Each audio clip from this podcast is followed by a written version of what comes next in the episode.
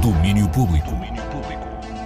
Olá, eu sou a Raquel Moron Lopes. Bem-vindos ao resumo do dia do que a Marta Rocha nos trouxe nas várias edições do Domínio Público desta sexta-feira, véspera de Dia de Reis.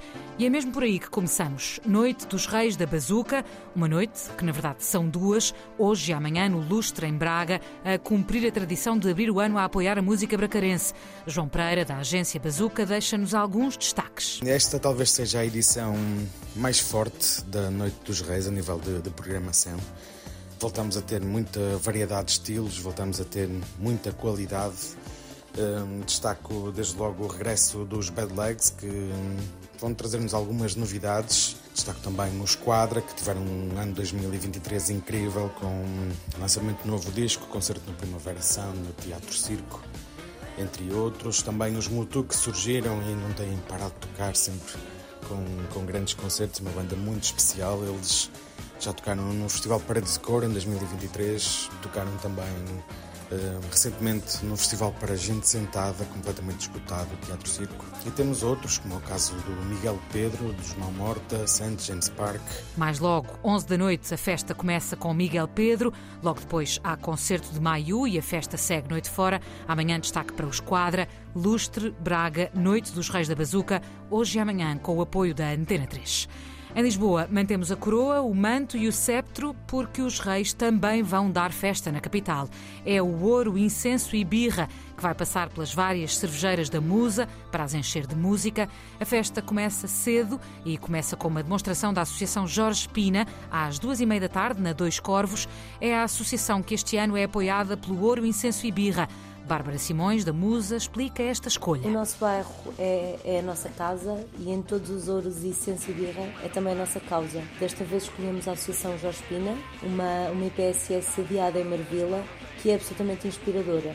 Fundada pelo pugilista Jorge Pina, esta associação promove práticas desportivas e culturais, tem uma sala de estudos, escola de atletismo adaptada, que são abertos à comunidade a título gratuito. Através dela, as crianças e jovens do bairro uh, encontram um espaço onde podem desenvolver competências pessoais, eh, competências escolares, eh, sociais. 800 Gondomar são uma das confirmações para esta Festa dos Reis, que vai ainda contar com concertos de Celso, Baleia, Baleia, Baleia ou de Felipe Sambado. Além disso, há DJ set de Margarida Campelo, Alex Dalva, Gaspar Varela, Cláudia Guerreiro e muitos mais.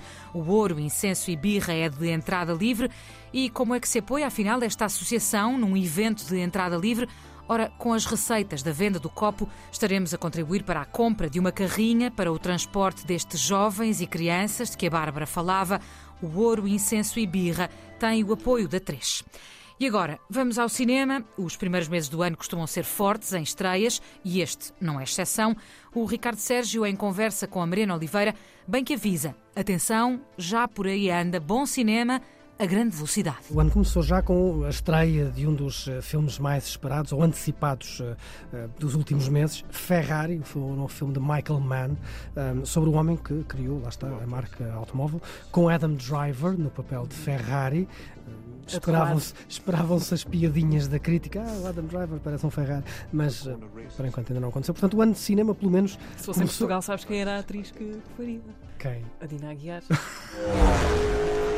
A Dina Aguiar, que nos perdoou, Ferrari de Michael Mann, chegou ontem às salas portuguesas. Ainda este mês havemos de ter Poor Things, o novo de Yorgos Lantimos, que até tem uma participação especial de Carminho.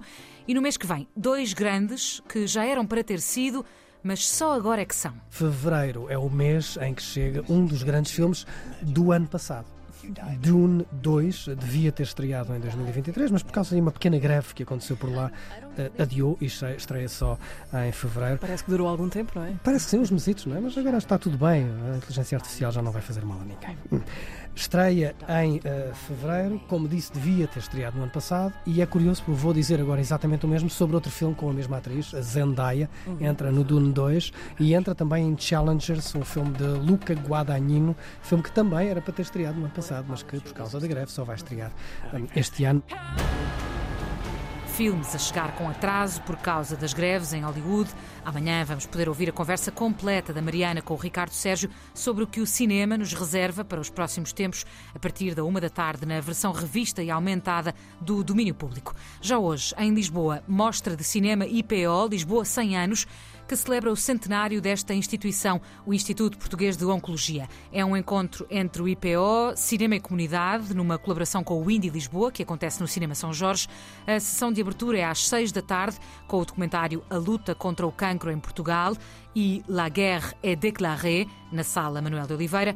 A segunda sessão é às nove da noite com Love Story. Deste ciclo faz ainda parte A Metamorfose dos Pássaros, mas também o mais recente trabalho de Claire Simon, Notre Corps e muito mais, uma mostra de cinema que tem o apoio da 3. De saída, novidades do Lisboa Mistura, o festival que há uns meses foi adiado por causa da meteorologia, anunciou nova data e novo local.